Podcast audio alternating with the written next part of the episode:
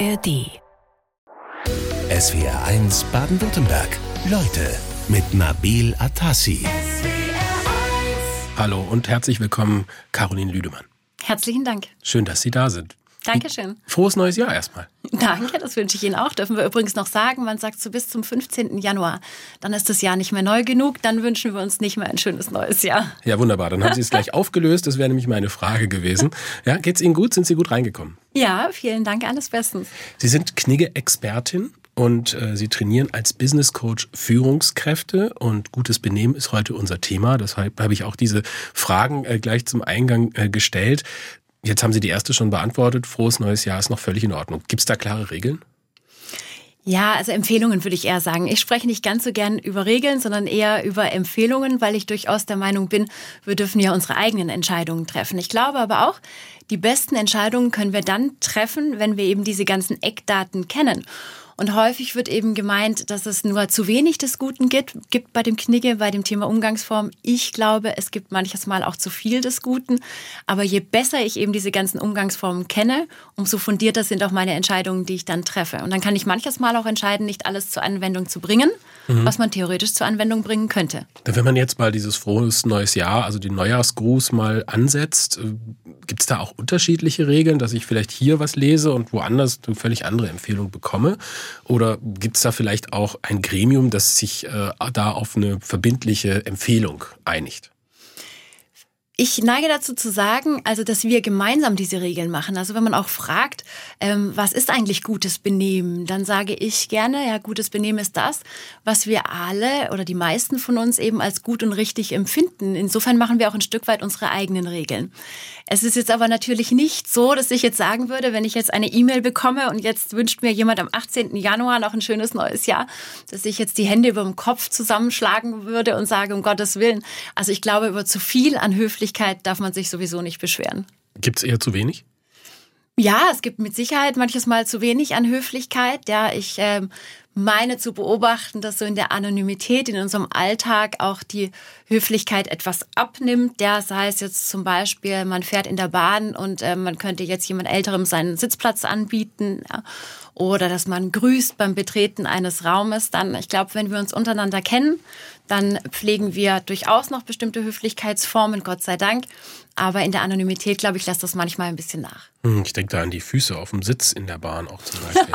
auch das ist ein Thema, über das wir heute sprechen wollen. Äh, Sie sind als Knigge-Expertin und Business Coach jemand, der ähm, wen genau trainiert? Häufig komme ich immer dann zum Einsatz äh, in Unternehmen, wo die Mitarbeiter das Unternehmen nach außen repräsentieren, wo sie Kundenkontakt haben, wo sie Mandantenkontakt haben und wo es jetzt eben durchaus wichtig ist, wie gehe ich denn auf andere zu, wie komme ich mit anderen in Kontakt. Und dann dürfen wir eins nicht vergessen. Es wird sich immer zuerst die Frage stellen, wie gut gelingt es uns als Person aufzutreten und zu überzeugen und andere für uns zu gewinnen.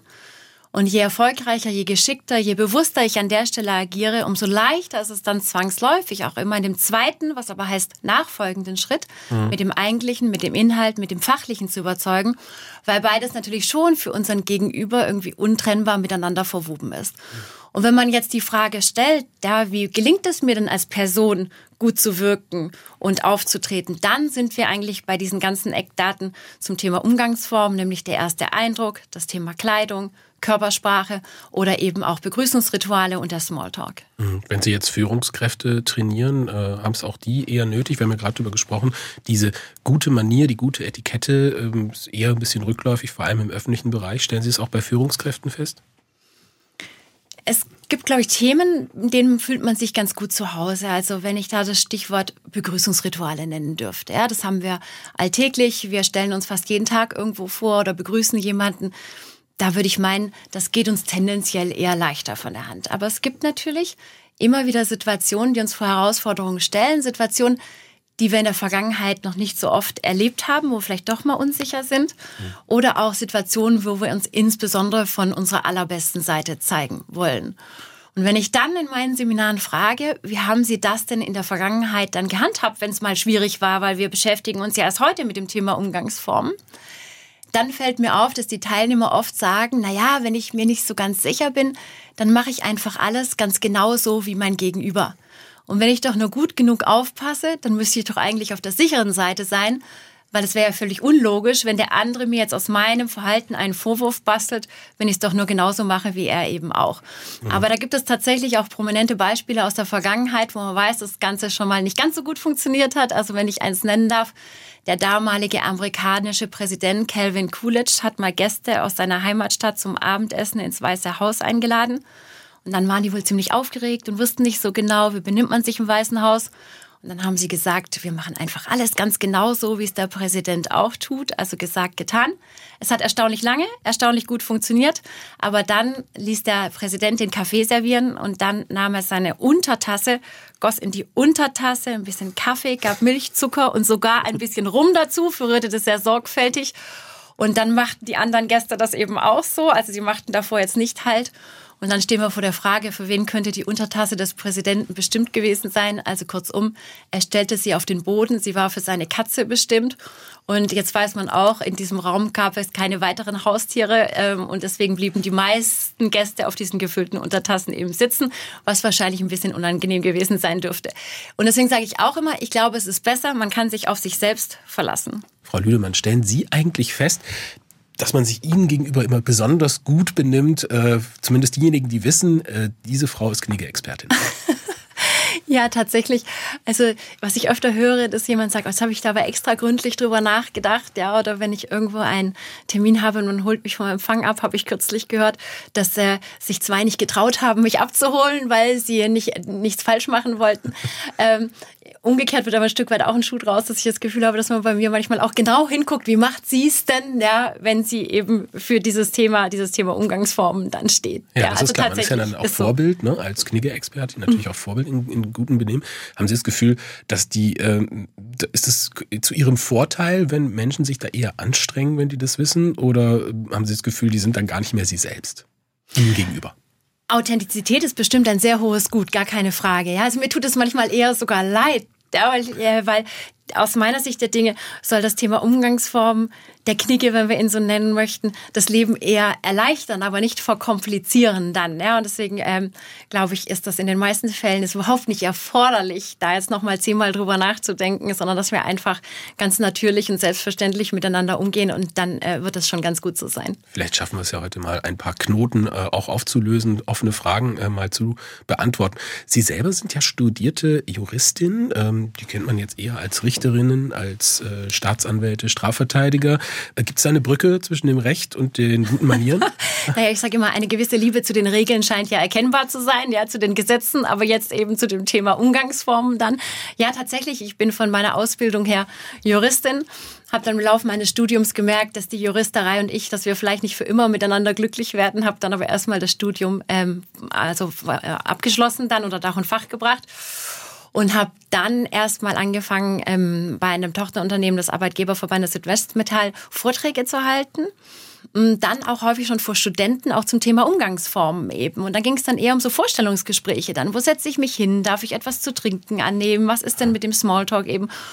Und habe dann noch eine Ausbildung als Business Coach gemacht, habe gemerkt, dass mir das unheimlich viel Spaß macht und habe mich dann eben im Laufe der Zeit selbstständig gemacht. Und wenn mich jetzt jemand fragt, Frau Lüdemann, was machen Sie beruflich, dann pflege ich zu sagen, ich helfe oder auch ich unterstütze Menschen und Organisationen dabei, souverän aufzutreten und sich optimal zu präsentieren. Was war da die Initialzündung? Also, dass Sie dann schon Vorträge gehalten haben zum Thema gutes Benehmen. Haben Sie da gesehen? Ich habe da, ich kann das äh, relativ stilsicher oder war das eine bewusste Entscheidung, die Sie da getroffen haben?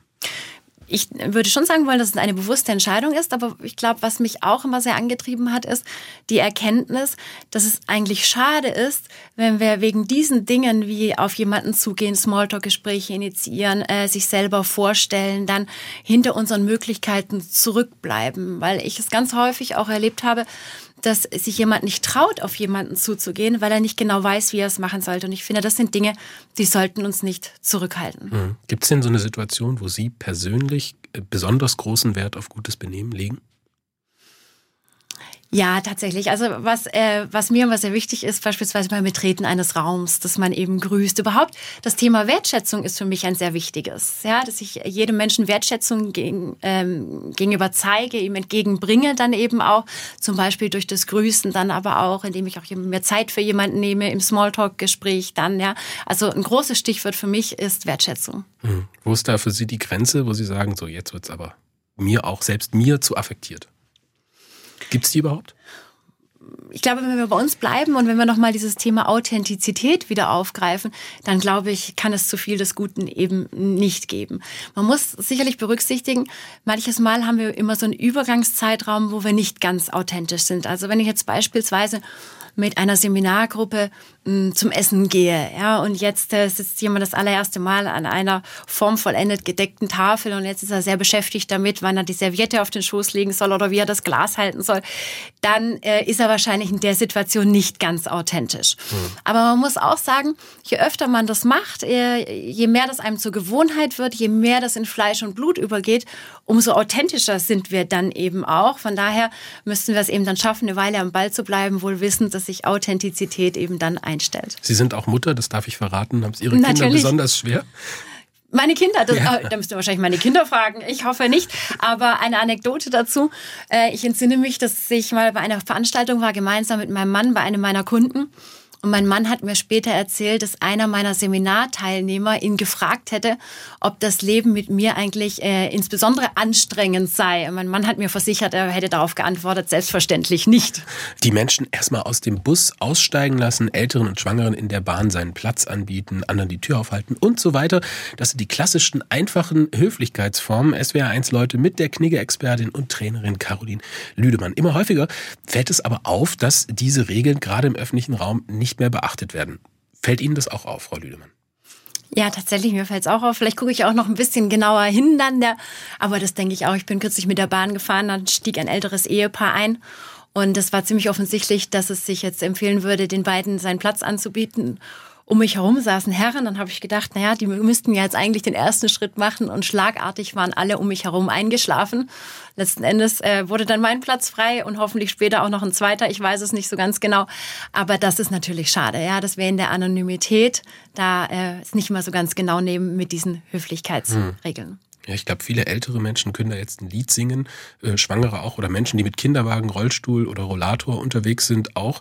Ähm, wir bekommen hier auch einiges rein, zum Beispiel von Martina Finsterbusch aus Hockenheim. Die schreibt, als ehemalige Mitarbeiterin im Handel finde ich es erschreckend, wie sich das Kundenverhalten verändert hat. Kein Gruß bei einer Frage, kein Bitte, kein Danke, keine Wertschätzung, wortloser Kassiervorgang, weil man telefoniert an der Kasse fällt auch auf. Ne? Wie, wie kommt es eigentlich zu diesem, ja, sag ich mal, Abfall nach unten, was die Manieren, die, die Etikette angeht? Warum legen viele Menschen da gar nicht mehr so großen Wert drauf? Wahrscheinlich müssten wir diejenigen fragen, die es dann so machen. Ne? Aber ähm, ich glaube tatsächlich, dass das für viele nicht mehr so der Maßstab ist, dass sie jetzt sagen, wie wirke ich auf andere dann. Ja, also dass es für sie ein wichtiger Wert ist, höflich mit anderen umzugehen oder auch mit ähm, mit ähm, dem Eigentum anderer umzugehen. Wir hatten vorhin das Stichwort Bahn, dass man einfach die Füße dann eben auf den äh, auf die Sitzbank dann legt. Das ist ja nun auch nicht das, was wir unter den guten Umgangsformen dann äh, mhm. verstehen. Apropos, das ist ja so eine Situation, die dann immer besonders auffällt. Und da fragt äh, Georg Siepos, der sagt, er ist viel mit der Bahn unterwegs. Da fällt ihm auf, dass ziemlich viele Mitreisende ihre Füße auf die Sitzbank stellen. Er würde eigentlich gerne was sagen, traut sich aber nicht, weil er da schon schlechte Erfahrungen gemacht hat. Wie sehen Sie es? Sollte man eigentlich was sagen? Das ist ja eine Form von Zivilcourage auch. Sollte man oder sollte man lieber nicht, weil sich es auch nicht wiederum nicht gehört? Nun würden wir zunächst mal den Knigge fragen, dann wird man vielleicht mit der Antwort nicht ganz so glücklich, weil der Knigge, der sagt, wenn andere etwas falsch machen, dann ist man von da an damit beschäftigt, dass es ihnen nicht auffällt, weil es wäre ihnen womöglich unangenehm und sie würden dann sich unwohl fühlen und deswegen vermeidet man es, den anderen eben irgendwelches Fehlverhalten vor Augen zu führen. Wenn man mich persönlich fragt, dann sage ich in diesen Fällen immer nun ja, man darf sich auch selber wohl fühlen. Also wenn ich jetzt feststelle, dass ich mich nicht wohl fühle aufgrund des Verhaltens der anderen, oder etwas als nicht richtig und angemessen empfinde, dadurch beeinträchtigt bin, dann darf ich es auch sagen. Es ist sicherlich eine Frage der Art und Weise. Was ich dann empfehlen würde, ist, bevorzugt in den sogenannten Ich-Botschaften zu kommunizieren, zu sagen, wie es auf mich wirkt. Mir ist aufgefallen, dass, ja, ich fühle mich dabei unwohl und ähm, es wäre schön, wenn Sie, wenn Sie das berücksichtigen könnten oder wenn Sie dafür Verständnis haben. Was wir häufig machen ist, dass wir den anderen gezielt ansprechen, dass wir sagen, Sie legen die Füße auf den Stuhl. Das führt auf der anderen Seite eher dann zu äh, Ärger, zu Unmut, äh, zu Rechtfertigung, aber nicht zu dieser Lösungsfindung, die wir uns eigentlich wünschen. Also lieber die eigene Sichtweise, die eigenen Emotionen schildern, um eben die Sensibilität auf der anderen Seite dafür zu wecken. Sie sind ja jetzt Business Coach, also Sie vermitteln äh, gute Manieren, auch Etikette. Aber wo, äh, wenn man das nicht drauf hat, wo hat man es dann verpasst? Wo muss man das eigentlich lernen? In der Schule? Ja, also ähm, ein Stück weit bestimmt auch in der Schule, aber dann kann man auch die Frage stellen, äh, was, was soll die Schule denn alles auffangen, was kann sie denn alles auffangen? Was ich oft feststelle ist, dass wenn ich mit jungen Mitarbeitern zu tun habe, also beispielsweise mit Auszubildenden, dass die sagen, sie tun sich schon schwer mit diesem Sprung ins kalte Wasser. Sie kommen jetzt aus der Schule, ja, ähm, sie hatten es bis dato zu tun, ja, mit Lehrern natürlich, mit Freunden dann, aber jetzt plötzlich sind sie in diesem beruflichen Umfeld und stehen vor ganz anderen Herausforderungen. Veränderung. Und dann passiert es auch ganz gerne, dass Dinge nicht ganz optimal laufen. Nicht, weil man es äh, nicht richtig machen möchte, sondern, sondern weil man es nicht besser weiß. Und dann sind das so Fragen wie, wie kleide ich mich denn? Ja, äh, wie muss denn der Anzug richtig sitzen? Ja, wie gehe ich auf jemanden zu? Wie stelle ich mich selbst richtig vor? Wie führe ich mit einem Kunden ein kleines Smalltalk-Gespräch? Was sind Themen, die sich anbieten und welche Themen bieten sich eben nicht an? Aber ich glaube, da muss man dann Unterstützung leisten, weil die meisten Fehler, die passieren eben einfach aus der Unwissenheit heraus. Michael aus Ostfildern, der schreibt uns folgenden Satz. Benimm dich zu Hause wie bei einem König, dann kannst du dich bei einem König benehmen wie zu Hause. Ja, ist was dran, ne? Absolut. Das ist, dann kann ich authentisch sein. Ja, ich glaube, schwierig ist, und das macht mir auch manchmal ein bisschen Sorgen, muss ich sagen. Hin und wieder werde ich, werde ich in meinen Veranstaltungen gefragt, wie muss ich mich denn verhalten, wenn es richtig wichtig ist? Und das impliziert ja so ein bisschen, und ja, also wenn ich jetzt ähm, mit meinem Chef zum Mittagessen gehe, dann will ich alles richtig machen und welche Eckdaten sind dann wichtig. Aber in anderen Fällen ist es jetzt nicht so relevant für mich dann. Ne? Und ich glaube, das geht nicht. Ich glaube, dass wir insbesondere in den Situationen, die herausfordernd sind, uns auf unsere Gewohnheiten verlassen, einfach auch weil unsere Gewohnheiten uns Sicherheit geben. Und dann wäre es natürlich auch schön, wenn diese Gewohnheiten sich sehen lassen können. Und deswegen halte ich diesen Satz für absolut zutreffend zu sagen, wenn ich das woanders genauso machen kann wie zu Hause, dann ist die Welt in Ordnung. Ist jetzt so ein Aspekt, den wir vorhin noch nicht angesprochen hatten, Frau Lüdemann. Was der Hörer, glaube ich, meint, ist ja, geht ja auf die Kinderstube. So ein bisschen die Ursache für gutes Benehmen. Eigentlich muss ich es doch zu Hause lernen. Das wäre mit so Sicherheit der richtige Weg. Ja, ja. ja. Verm mit Sicherheit. Vermeiden Sie das so äh, zu formulieren, weil man, weil das ein bisschen mit dem erhobenen Zeigefinger daherkommt? Oder?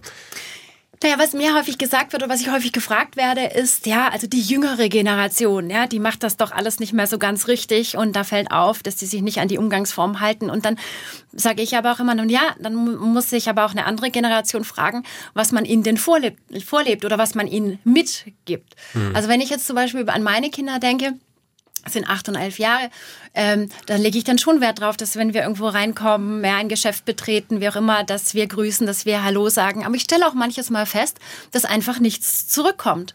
Und das finde ich dann finde ich dann auch nicht richtig. Das ist kein, keine gute Vorbildfunktion. Ja, also im Grunde genommen wird eben das aufgegriffen, was was wir weitergeben. Apropos nichts äh, zurückkommen, da sind wir bei Jutta van Gastel aus Grabenstetten. Die schreibt uns, sie hatte vor kurzem einem nachfolgenden jungen Mann die Türe aufgehalten, der das halt kommentarlos hingenommen hat äh, und sie dann sagte, freundlich, aber bestimmt, kann ich nachvollziehen, bitte. Äh, und spontan kam dann auch ein Danke zurück. Aber sie stellt fest, es gibt doch häufig einen Mangel an Aufmerksamkeit. Ja, und dieses Türaufhalten scheint dann doch erstaunlich diffizil zu sein. Also ich kann das nachvollziehen. Mir ist es kürzlich passiert, ich habe äh, die Tür aufgehalten und dann lief nicht nur einer durch, sondern gefühlt gleich mal zehn, während ich immer noch da stand und die Tür in der Hand hielt. Und so ist es ja eigentlich auch nicht gedacht.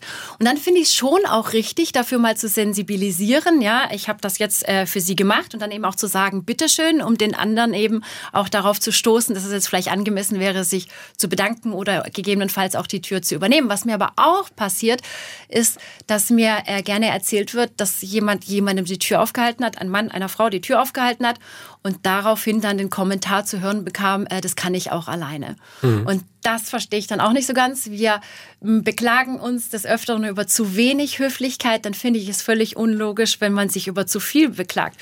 Und das hat ja auch nichts damit zu tun, dass man denkt, der andere, der kann es nicht. Es ist ein äh, Akt der Höflichkeit und es hat auch nichts damit zu tun, dass äh, man jetzt sagen würde, ach, der Mann hält der Frau die Tür auf und dann ist das, fällt vielleicht das Stichwort Emanzipation, sondern es würde ja auch eine jüngere Frau der älteren Frau die Tür aufhalten. Mhm. Also Diana Anna, unsere Hörerin, hat uns dazu heute Morgen schon geschrieben, äh, dass es zum guten Benehmen gehört, den Damen die Tür aufzuhalten, empfinde ich oft als anstrengend. Also da scheint sich der Zeitgeist zu ändern. Ändern sich äh, Knigge bzw. Benimmregeln auch mit der Zeit? Gibt es da auch einen Zeitgeist, dass man sich da auch anpassen muss?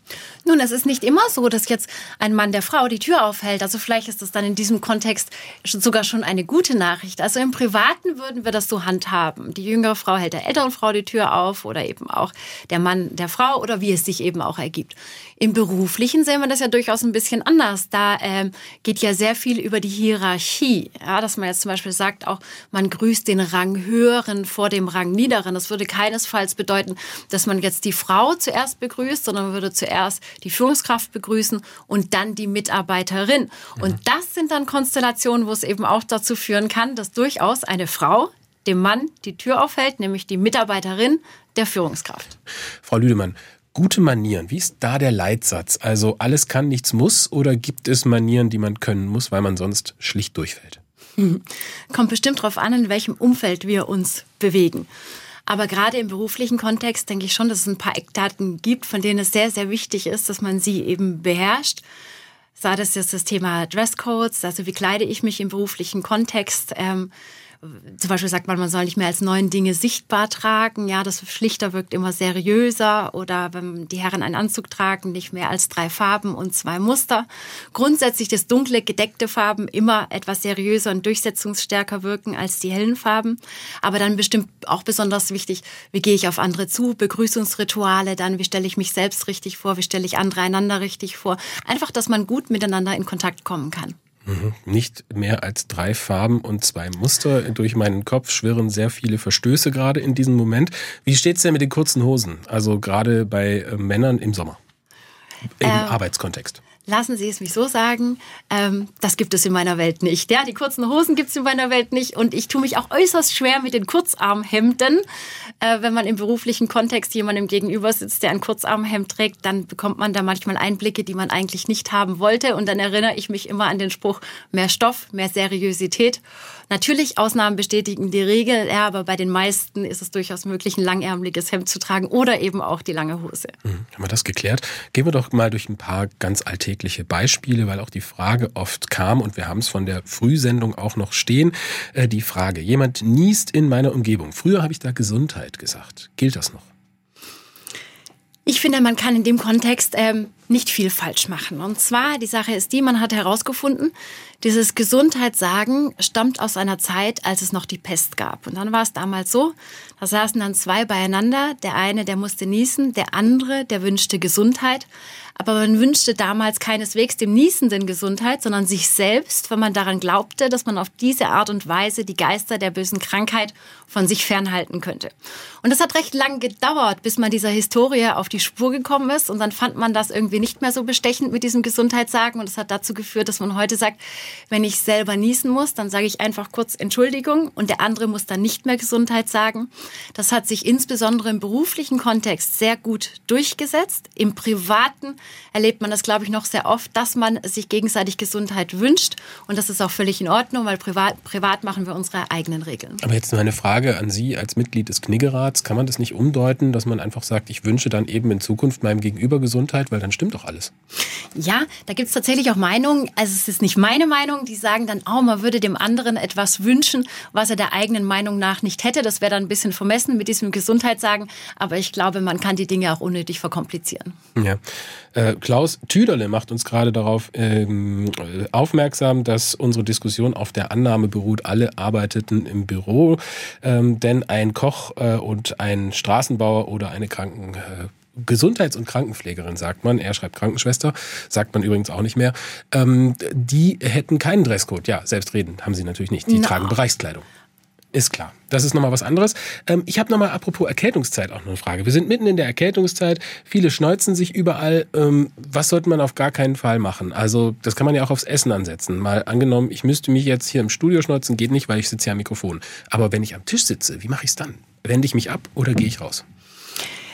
Grundsätzlich mal gibt es äh, die Empfehlung, man sollte während des Essens den Tisch nicht verlassen. Ja, das liegt einfach daran, dass wenn wir ähm, einmal wenn wir essen, dann essen wir, aber dazwischen finden ja auch Gespräche statt. Wenn ich dann den Tisch verlasse, dann ist es manchmal ein bisschen schwierig, jemanden immer wieder ins Gespräch einzubinden, wenn da so ein Kommen und Gehen herrscht.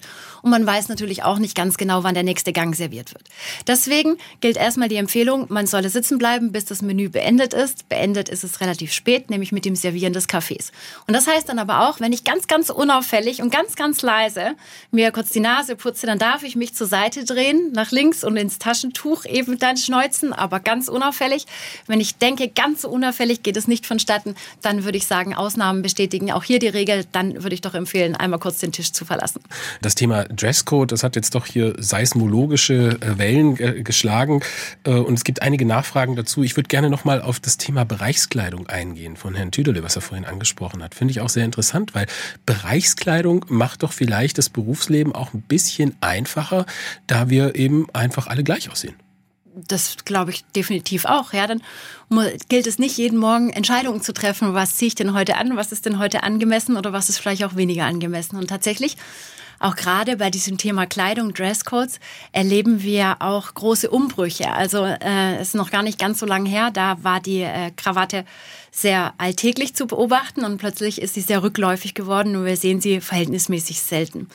Jetzt könnte man meinen, ja, das macht das Leben ein bisschen leichter. Ich bin geneigt zu sagen, es macht das Leben eher ein bisschen schwieriger, weil es nicht mehr so eindeutig ist. Früher hat man gesagt, ein dunkler Anzug, ein helles Hemd, die Krawatte und man ist eben gut angezogen. Hm. Und jetzt plötzlich kommen aber andere Dinge ins Spiel. Man lässt die Krawatte weg. Jetzt ist die Frage, wie weit darf man denn das Hemd aufknöpfen oder vielleicht auch nicht dann. Ja.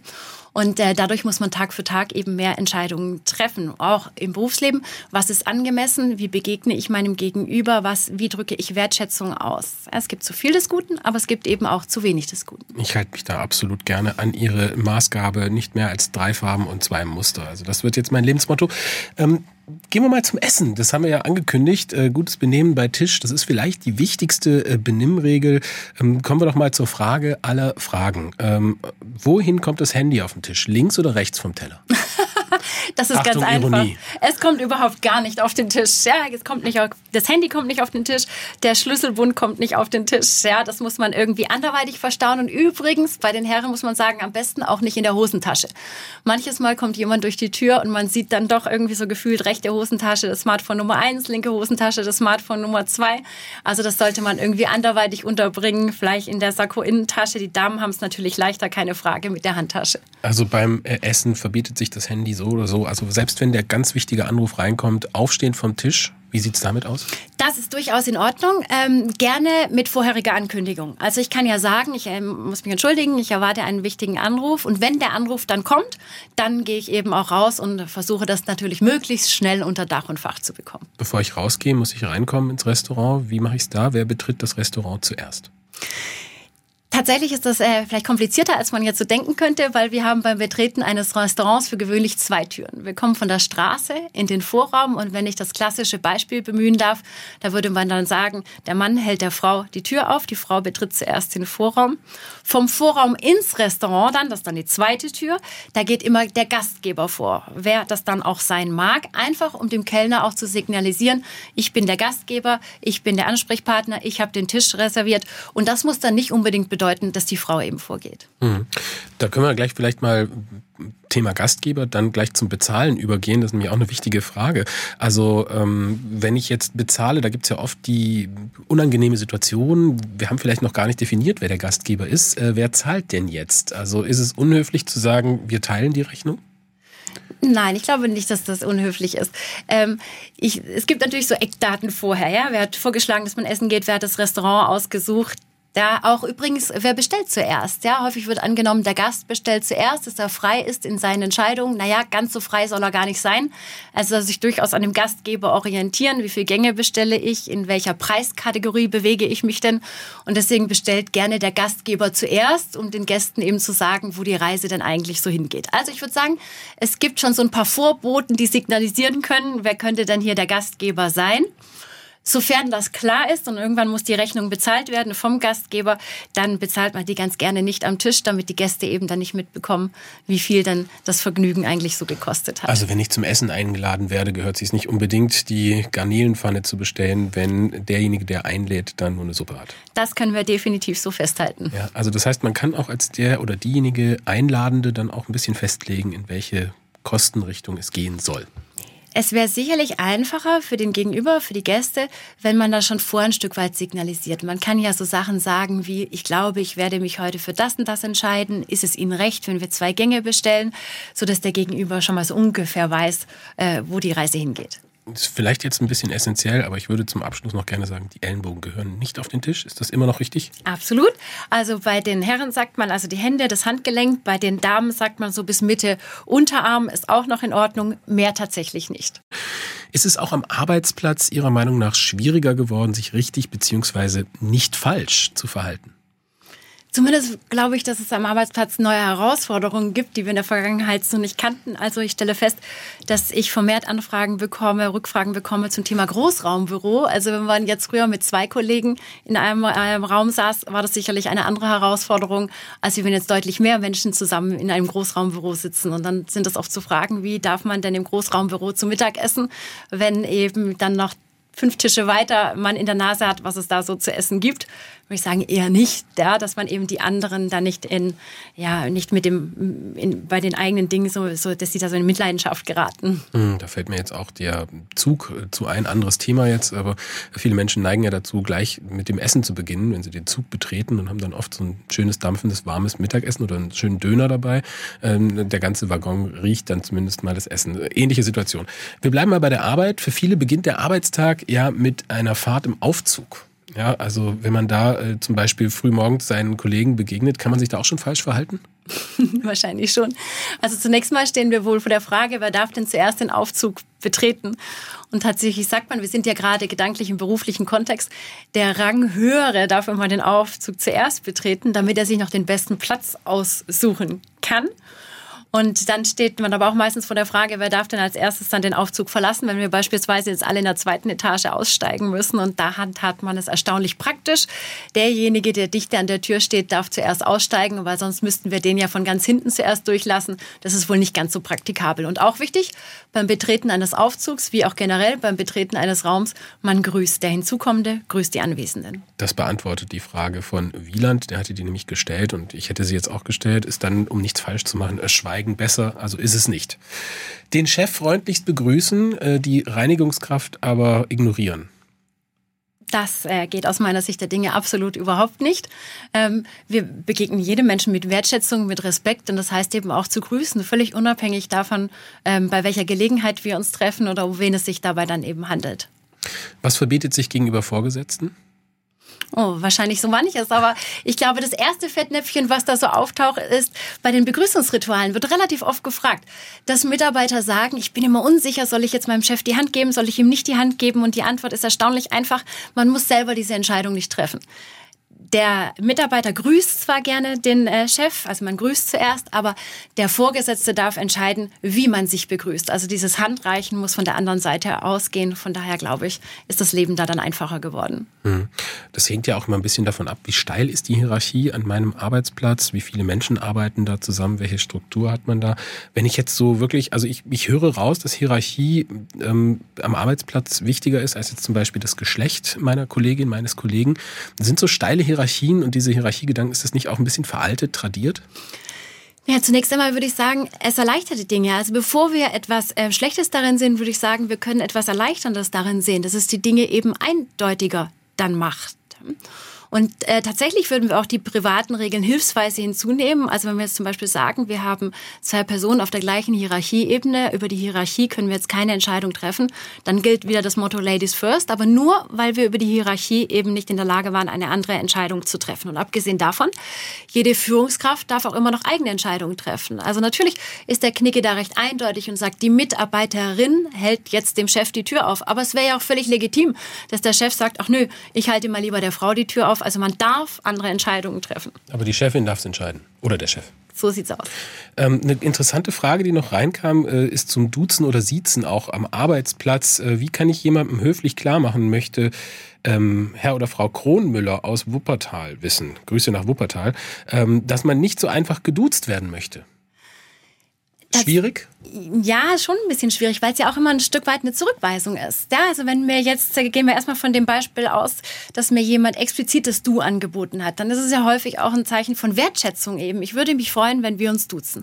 Wenn man das jetzt ablehnt, dann ist es eine Zurückweisung. Die große Preisfrage ist, wird unser Verhältnis dadurch besser, bleibt es gleich oder wird es schlechter? Und ich glaube, wir ahnen alle, wie die Antwort ausfallen könnte. Deswegen meine ich, müsste man zumindest sehr äh, gut darauf vorbereitet sein, wie könnte ich einen Du ablehnen. Ja, dass ich vielleicht sage, ähm, ich habe in der Vergangenheit schlechte Erfahrungen gemacht, deswegen bin ich generell dazu übergegangen, beim Sie zu bleiben. Ich hoffe, Sie haben dafür Verständnis, um dem anderen jetzt nicht auf die Füße zu treten. Mhm. Wenn ich aber einfach so geduzt werde, dann kann es manches Mal auch ein Versehen sein. Ich würde dann empfehlen, einfach selber konsequent beim Sie zu bleiben, wenn ich das nicht haben möchte, in der Hoffnung, dass auf der anderen Seite der Groschen fällt. Wir haben sehr, sehr viele Fragen der SWR1-Hörerinnen und Hörer reinbekommen. Wir können, und da bitte ich um Verständnis, nicht mal annähernd, nicht mal annähernd alle beantworten, aber ein paar haben wir uns rausgesucht, äh, die noch ähm, sehr wichtig sind. Zum Beispiel Mario Steuer aus Frickingen, der möchte wissen, ja, wie ist es denn mit den Basecaps? Er beobachtet nämlich, dass vermehrt Jüngere, sagt er jetzt, Menschen zu allen möglichen Anlässen Basecaps tragen und die dann auch nicht abnehmen, wenn sie in den Raum reinkommen. Was sagt der Knigge dazu? Der Knigge sagt dazu, natürlich ist es legitim, diese Cappies zu tragen, gar keine Frage. Aber immer dann, wenn wir geschlossene Räume betreten, dann sollte man dieses Cappy ablegen. Und wenn man sich beispielsweise dann in ein Restaurant begibt, an einen Tisch setzt, dann legt man dieses Cappy definitiv auch nicht auf den Tisch, sondern verstaut es anderswo. Ähm, ich möchte aber auch dazu sagen, wenn ich die Regeln kenne, kann ich sie auch brechen. Aber dann wäre es empfehlenswert, das auch explizit zu bemerken, weil dann registriert auch mein Gegenüber, ich kenne die Regeln, aber ich habe bewusst eine andere Entscheidung getroffen. Also es, ich könnte dann schon sagen, äh, bitte seht mir nach, dass ich mein Cappy nicht absetze. Ich glaube, meine Frisur ist nicht mehr ganz so vorzeigbar. Aber dann realisiert der andere, er weiß, wie es eigentlich richtig geht, er trifft eine andere Entscheidung mhm. aus, naja, wahrscheinlich nachvollziehbaren Gründen. Löst das nicht das ein oder andere Missverständnis auch, Dinge zu verbalisieren? Wir hatten vorhin kurz im Gespräch auch mal, also nicht im Radio, sondern daneben, äh, das Sushi, das dann äh, von äh, aus den Stäbchen heraus in die Sojasauce fällt und dann auf den auf das Gegenüber ähm, Flecken macht. Was macht man da? Nun ja, äh, Fehler sind menschlich, ja, und vielleicht zur Beruhigung, äh, wir sagen auch, Perfektion ist fast unglaubwürdig. Also wenn uns ein kleines Missgeschick passiert, dann beruhigt es den Gegenüber sogar eher und ist durch, kann durchaus auch geeignet sein, Sympathien zu wecken. Ähm, ganz wichtig ist aber, wie wir dann damit umgehen. Also wenn ich jetzt auf der anderen Seite sitze und sage, ach Gott, wie unangenehm, das ist mir aber jetzt ganz schrecklich und so weiter, dann glaube ich, ist es für den anderen auch schwierig. Wenn man mit Humor an die Sache rangeht und sagt, ach, wie konnte mir das passieren und anfangen muss zu lachen, ja, dann glaube ich, ist es für den anderen auch einfacher. Also ich würde da sehr offensiv mit umgehen. Ist Höflichkeit nicht generell äh, auch das oberste Ziel, den anderen Menschen so angenehm wie möglich zu gestalten? Das finde ich, kann man definitiv so unterschreiben, ja. Ute Glaser aus Convestheim hat kritisiert, dass wir vorhin beim Dresscode nur über Männer gesprochen haben. Wir können ja vielleicht mal ansprechen, was geht denn für Frauen gar nicht im Büro? Im Büro übrigens und auch anderswo, wo nicht Bereichskleidung getragen wird. Wir wollen ja nicht nur über Büros sprechen, sondern auch über andere Arbeitsplätze. Ähm, Im beruflichen Kontext sagt man also keine offenen Schuhe tragen. Ja, also die Schuhe müssen immer geschlossen sein dann. Dann, ähm, was äh, die, Kleider, die Länge der Röcke, der Kleider angeht, also so knielang, knieumspielend. Man hat lange Zeit gesagt, eine Handbreit über dem Knie endend. Das war aber eigentlich nur ein Missverständnis. Jetzt sagt man heute knieumspielend. Und dann ist es, gibt es auch den Grundsatz mehr Stoff, mehr Seriosität. Ja, also wenn ich jetzt davon ausgehe, in der Besprechung sitzt der Kollege neben mir im langärmeligen Hemd, dass er allenfalls mal ein bisschen hochkrempelt, dann ist es vielleicht ganz gut, wenn ich daneben sitze und auch eine Bluse trage, einen Ärmelansatz habe, also die Schultern eben auch bedeckt dann. Carina sagt, männlicher und deutlich jüngerer Kollege grüßt nicht zuerst, wenn überhaupt. In der Hierarchie steht er etwas über mir. Das ist eine knifflige Frage. Also Hierarchie und Alter kommt ja auch mal vor, dass der oder die Vorgesetzte jünger ist als man selbst. Was macht man da? Man könnte fast sagen, die Regeln, die duellieren sich jetzt so ein bisschen. Ja, also eigentlich könnte man sagen, der Mann grüßt die Frau, aber man muss gleichzeitig auch sagen, im beruflichen Umfeld, der Rangniedere, gewöhnungsbedürftiges Wort wieder, grüßt den Ranghöheren. Ja, also die Mitarbeiterin die Führungskraft dann und derjenige grüßt dann eben zurück. Hm. Wo sehen Sie denn eigentlich als äh, Sie als Mitglied auch des Deutschen Kniggerats ähm, die größte Herausforderung so für die Benimmregeln vielleicht in Zukunft? Ist es die KI? Sind es die Handys? Was ist es?